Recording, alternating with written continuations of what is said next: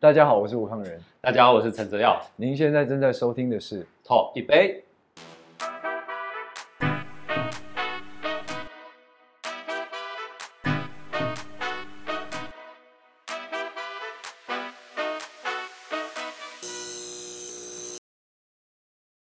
欢迎收看《Talk 一杯》，我是主持人郑伟博，来自马来西亚的。哇，他现在在截至今天录影为止，他在金马影展的票选还是高居第一位。听到这边，我想大家应该会知道，我们今天邀请到的是演技还有外形双修的兄弟档，在片里面是兄弟档。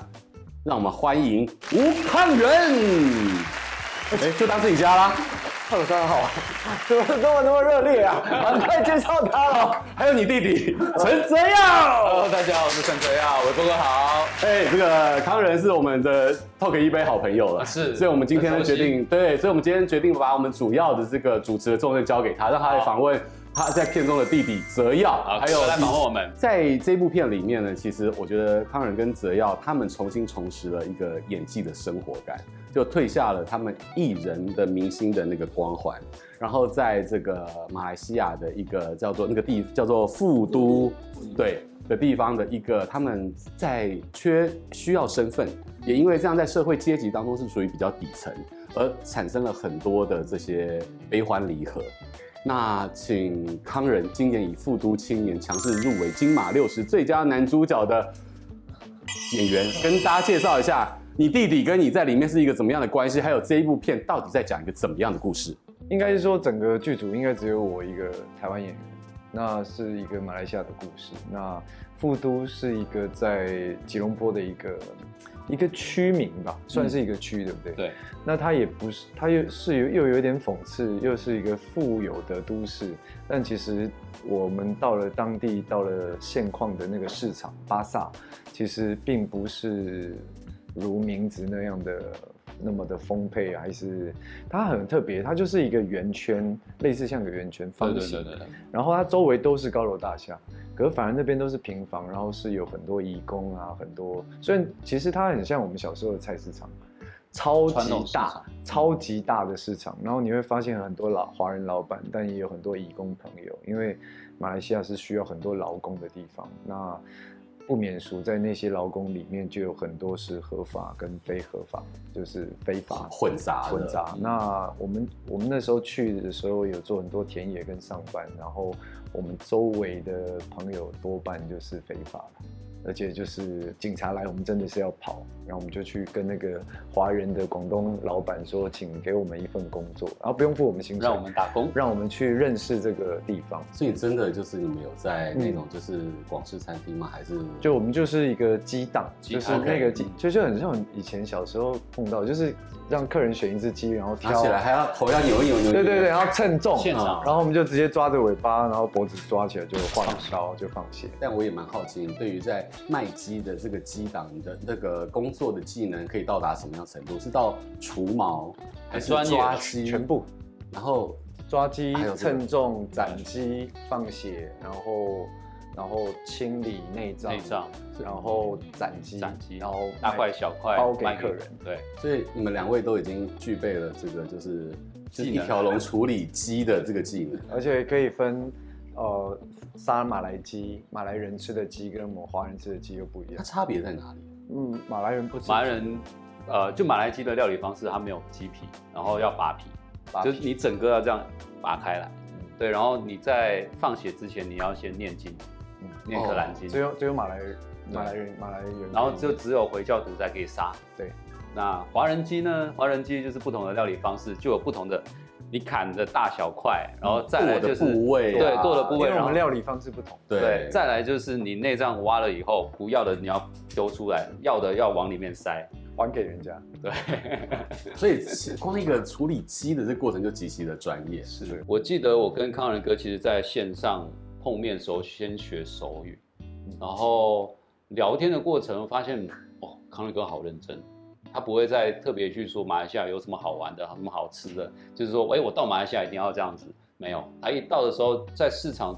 在观察环境的时候，他就说，嗯，你们的安排可不可以让我去上班？就自己要求，然后去到那个集摊的时候，我就说好，我跟 casting 跟老啊、跟导演啊跟老板他们说，我说就让我陪着吴康仁，让我来当他的这一个翻译贴身保 镖。对，因类似为因为一开始我们走进市场，其实大家会觉得我们是游客或者是外来人，他们看我们的眼神是不一样的，马上就其实可以区别嗯有，点可以距啊离，有距离的，他们就知道说，嗯，你们是来干嘛的哦？呃，会有那个防备心，会有戒心的。嗯然后到我们上班两周嘛，两个星期多左右，其实我们真的就融入进去，他们还把我们当朋友一样这对样子。对，所以那个跟康仁哥联络，这个我觉得培养感情跟那个默契，就是在那一段时候开始。所以这个就是康仁哥要求的，去鸡摊工作，工作完以后，哎，发现他其实就是好像可以在那边上班，就是哎、你不用过三个月试用期 哈，他大概过三天 OK 吗？工作证改一改啊，不要演员。一个礼拜，然后因为那时候同时又要减重晒黑嘛，然后一嗯边上班，然后胡子也留着，就脏脏的。然后，然后弟弟那时候也有他的状态，他是增重，嗯嗯，然后染头发，就是小屁孩的样子。那我们就在那边上班，然后到有一天老板就说：“哎、你真的现在肤色很像。”嗯，那然后我就说：“哦，真的吗？我可以来上班？”说可以的，真的上班一天大概就是八十块马币，嗯，真的很难赚，有没有？哦很难赚，很难赚对啊，他们很辛苦。我就觉得只要他有一个有一个非常好的生活感，啊，那个生活感也许不是台湾演员马上就可以养成的，因为因为我们的生活环境是这样，土壤长成的土壤不一样，那对你就会从他的身上看到一种令不同的气味，那种气味不是俗，不是不雅，不是不是很难去形容它，因为那种东西是一种本身的气息，那种气息会会给，如果我们自己是演员，我们会看到说哦，这个气息我们没有。你就会反而是吸引你，然后那时候就很希望他赶快来台湾演戏，因为我觉得台湾的影剧是比较蓬勃一点，对因为在马来西亚很辛苦。机会台湾可能相对多一那点。他如果来的话，就可以带给台湾的观众或者是同年纪的演员不同的不同的竞争压力也好啊，或者是台湾观众有不新鲜也好。啊它有所谓的产品区隔啊，，对对对，对不对我觉得他一定会，他一定可以站到一个位置。那对我来说，那那个东西就来自于，比如说他喜欢玩车啊，他喜欢他喜欢去环岛啊，他喜欢去晒太阳啊，而且他老婆也是很喜很很疯户外运动啊，因为他们的故事也是很精彩，就是就是跑马拉松是，啊，我们要挑战白月。对对之类的， 然后那个东西就不是我们一般演员会会有的，那种东西很特别。那你怎么观察你哥哥？就是跟平常的明星影帝吴康仁比起来，他私底下的生活有什么是大家想不到的？我我觉得非常简单的这样说好了，吴康仁有被讨厌的勇气。 哦真哦的，这个是真的。我我觉得就是像韦伯哥你刚刚说的，呃，演员、明星也好，或者是私底下的吴康仁，那他有被讨厌的勇气是什么？他因为他就直来直往，他直接跟你说，我觉得这个蛮好的啊、因为不会像是有一些艺人朋友，他可能真的自己没有办法去接受这个事情的时候，那他要婉转，但婉转的时候，他就自己做了以后又很不舒服。嗯，对，可是哥哥这样子的一个心态或态度，其实我觉得是可以快速成长的。到而且我觉得他这样生活生命的比较有效率，而不浪费时间。我不想浪费别人时对间，啊没错，因为这个在戏里面有各种就是就挑战的关卡啊。其实床戏这一件事情对你来讲难吗？床戏，呃，我觉得因为也真的是我第一次拍这么大尺度的，你有跟他先请教吗？毕竟他是影帝级的没有我，那各种情绪他都可以，或肢体或者是动作哎，他都可以有略懂略有传承。 是是此时此刻吗？我跟你讲，我们节目就是什么什么都可以聊作品都可以聊啊，对，这样对子，真的。不用帮此此刻 哦，不都哦现在不都，啊因为此此刻很红的，十二月一号， 对，十二月一号全台上映。 他们原本本来有很多的护具啊，要怎么样保护的，结果我其实反而跟他们说不要，我跟导演说不要，导演说哎、录到这边就好，因为其实我们导演还有担心的是马来西亚的版本，是，对，因为马来西亚比较保守，啊对，对，所以他可能露的话只能露到没有到屁股。但我跟导演说没关系，我就连连屁股都可以给你露。我把它掀开的时候，他们说不要，你这个会看到那个后面，如果拍过来会看到那边。我说啊，好好好好好，所以什么什么胶带啊，什么保护措施都我就套个袜子而已啊 OK 套一个袜子而已。我就问女演员，我说你 OK 吗？我说我我我说如果你又不舒服，你告诉我。嗯嗯，这样那个是真的我，呃，我觉得是我在表演当中尺度最大的一次了。所以你知道，当演员啊呈现出来之后，叫做被评价。所以，嗯请问你的对手女演员对于你的床戏有给你评价吗？我我又想起来，他说很硬是那个护具很硬，哦我想说，他的结论是很硬， 对挂号护士。对对对护具，所所以以你为会下梗呢、我发 现很棒有啊啊吗，很适合上节目。啊什么我适合上综艺节目吗？对对， 他他真的，因为我记得 Wendy 有说，因为他们一开始准备的是那个哦会有那个裤裆，啊对对对，然后我说这个这个会撞死人吧？我 说你们后来真的我就用一一个袜子而已，嗯我就跟他们说就用袜子而已。你们真的要保护演员的话，那就袜子就好。所以那个女演员她说，哎、这个也很硬， 不行，然后就丢掉了。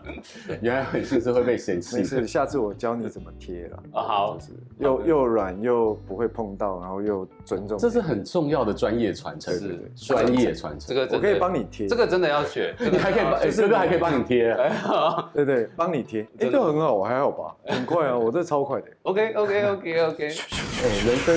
哎，你说我问这样你说贴，我就能想起来了，对，还有很吧？痛不是很痛，我在哦是贴拔的拔时候啊吧好痛 你要先把周围的那个先弄干净清掉对，哦，年轻人就是年 轻人，好痛。不然你就会看到收工的时候听到有人在那啊 边啊。啊啊！ 真的很痛，对，我懂，他们用大力胶，哦，不因为黑色肤色交代啦，没傻瓜啊有，他。们用黑色的他是在那。整你吧？不用不知道不是用大力因为因胶，为生活自律我觉在得这边，你有得罪工作人员吗？我觉得这个对马来西亚剧组来说可能很新，因为我们的尺度不会那么大，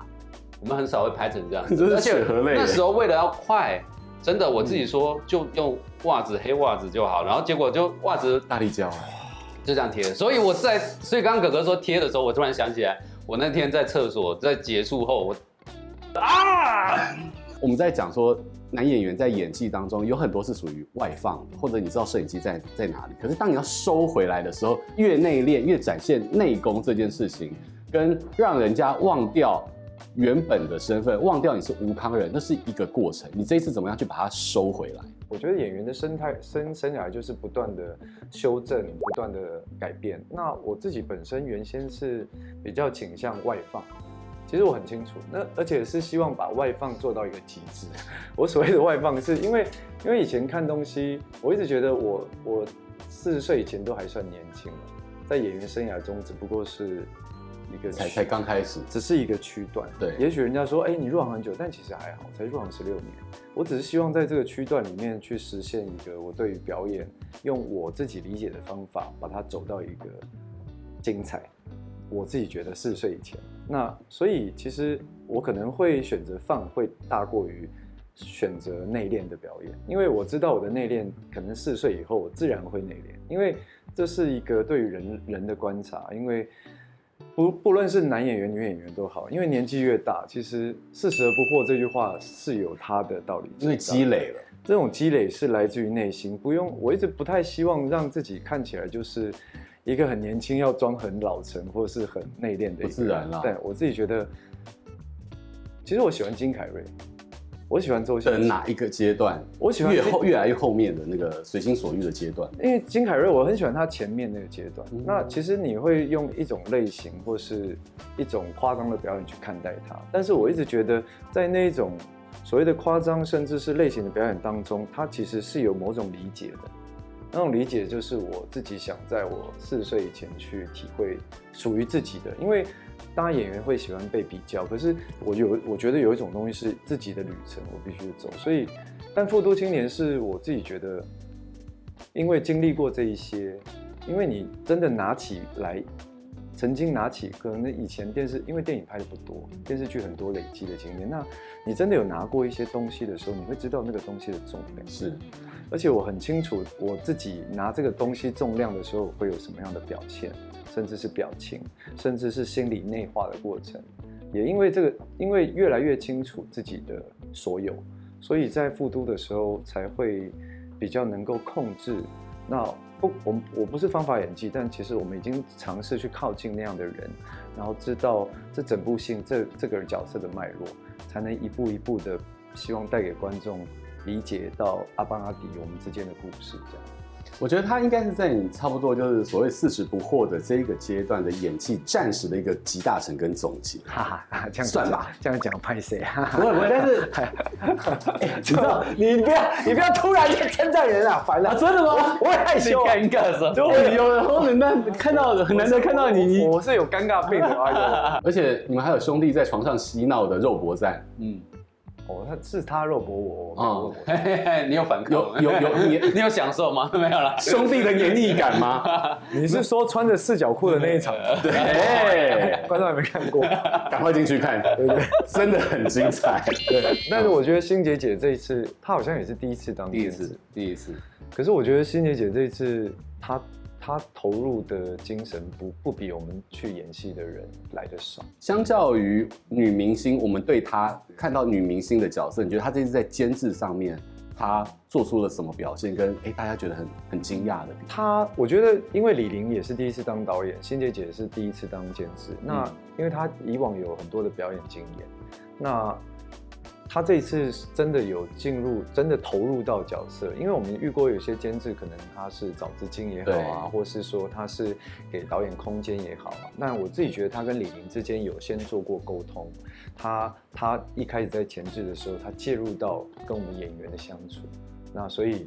所以泽耀啊，我们每个演员都有特别被他大概在开拍前有人稍微塑形一下，那种东西塑形并不是在教我们怎么表演，可是他跟我们分享他人生生命的经验。然后希望我们在马来西亚拍这部戏的时候，可以把心打开，因为他是一个非常好的演员。因为非常好的演员就会分享非常好的演员他如何去演戏，他教了我很多表演的的的技巧跟秘密。这个是我很欢迎大家，如果有其他演员有问我的话，我很乐意去跟大家分享。我觉得这就是一种传承。然后刚好金马这一次六十就是一种传承。我觉对得，我觉得就是不管是他常提到的章节嗯，张艾嘉章节教他的事，是然后我们也从他的身上得到了很多。所以她是属于那种就是漂亮的演技姐姐型的监制，不是，他是 他有他魔鬼型是他是他是恶魔， 我觉得他是鬼后， 他是他谁是如魔鬼果谁想要见到欣姐姐，你可以跟她合作，然后你每天晚上都会梦到她，对我会做噩梦，梦到来了。哎、你们你们都有压力创伤症候群，到底是什么压力导致两位这醒样？来说哦，哎、哎、怎样？我今就是我们那时候开拍前说，哎、明天下午我先，呃，欣姐姐要约我去她办公对室，对， 然后她就会说，呃，我是后天，我是后天， 然后我就会讲，哦，那我我去以后我再跟你分享，对跟我聊了什么。但我真的欣姐姐会打开我们的心，她会跟你交换，嗯，她跟你交换就是她在对于表演或者是在演戏，或者是她当监制这个 position，她到底有什么样的一个使命？嗯真的像哥哥说的，是一个传承，从张姐那里，因为我曾经也跟张姐合作过，然后到欣姐姐的时候，我其实看到好像哦，都一样，我身边工作人员都说，怎么跟张姐一模一样？ 你那个是张姐流派这样子，就是这样一脉相传。对，一脉相承。对然后接下来就到康仁哥了，我没有没有没有，不会，我他不当会。监制啊，不是被吗？被你讲到，感觉你是第四代。 我觉得你们这个除了生活感之外啊，假设有一天要拍实境秀，现在实境秀这么多，有谈恋爱的啊，有剪头发的啊，去露营的啊，你觉得你们两个如果要做实境秀，你们想要做什么题目？石敬秀，对，我觉得你们今天这种这种过程让我突我有然到想，过，我其实很早就想过。真的吗？你要带他去全明星运动会吗不？是不是不是， 我觉得我觉得是，我觉得我我的觉得那个主题会是修复有故事的老车，哦因为我们都喜欢车子，嗯而且我们收藏的就不是那种名车，嗯不是那种贵的车子，反而是那种有有故事或者有有一些意义的，嗯对，像哥哥他会跟我说，他收藏的一些车子，是因为透过一些朋友跟他的关系，嗯然后他希望这台老车保留下来，嗯所以他就去收了回来。嗯然后我在马来西亚也是一样，我因为我我爷爷喜欢开 wagon，、嗯就是那种 wagon 车子，以前他们是载货用的，然后后来到我这一代的时候，其实很少可以看得到 wagon，但我还是去买，然后就跟他翻翻新，然后跟我老婆一起环岛。所以我觉得好像如果有一个实境节目，我们就可以因嗯做一为个。哎我觉得很棒。哎修车还不错，还有康仁带你体验三百六十行，反正你也做过这么多工作，三百六十，我觉得可以啊。三百六十还我不错很。硬哦，这个很硬哦 你现在四十几，但是他我觉得应该是户外生存啊什么，嗯我觉得带他都很重要户外生存是给他那个野野营荒那角、荒荒野、荒野之类的。哦那我觉得贝带爷那个，那哦就是觉得因为弟弟嘛，好喜 欢。 哎，去生活，要去生活，哎对去，我想吃那颗椰子，给我拔下来。 哦，原来 是这样。那那个树上的槟榔来两哎，个，不对，那个应该我觉叫得不错做野外生存的老佛爷， 野外生存的老佛爷，你真的也很会下标哎。应该是 这野样外生存的孔融让梨，就之类的。在节目的最后，给你们各自三十秒去推荐为什么想要看《复都青年》的原因。三十秒，啊30秒三十秒很多哎。哦真的吗 OK，呃，因为《复读青年》非常好看，我觉得它可以让大家透过电影看到每一个国家、这个世界各地的角落都会有一些不为人知的一些小故事，但是主要的是这个爱，其实爱就是一种语言。我觉得这个内部的核心内核是跨越国境的，对是能够产生就是跨国观众的共鸣。对对，所以我们《复读青年》在十二月一号一号全台上 映了，赞赞赞！赞赞赞！那最后我们今天节目的 ending 就交给了哥哥了。呃，祝大家身体健康，万事如意万事如意不要突然给我讲完了。祝伟博哥可以生意兴隆，然后一本万利，就一本万利，带资入主。好，做好了，就这样了。那下次见。浩哥，一杯，一手，一手，一碗一碗，谢谢大家。一瓶，呃，祝大家呃，你再讲下去就新年愉快了，新年快乐哦！心态健康，万事如 意。再会了，哥，谢谢 大家，恭喜两位，哇，我一定非常好的入围成果，拜拜。 果然是很好玩，果然是。是？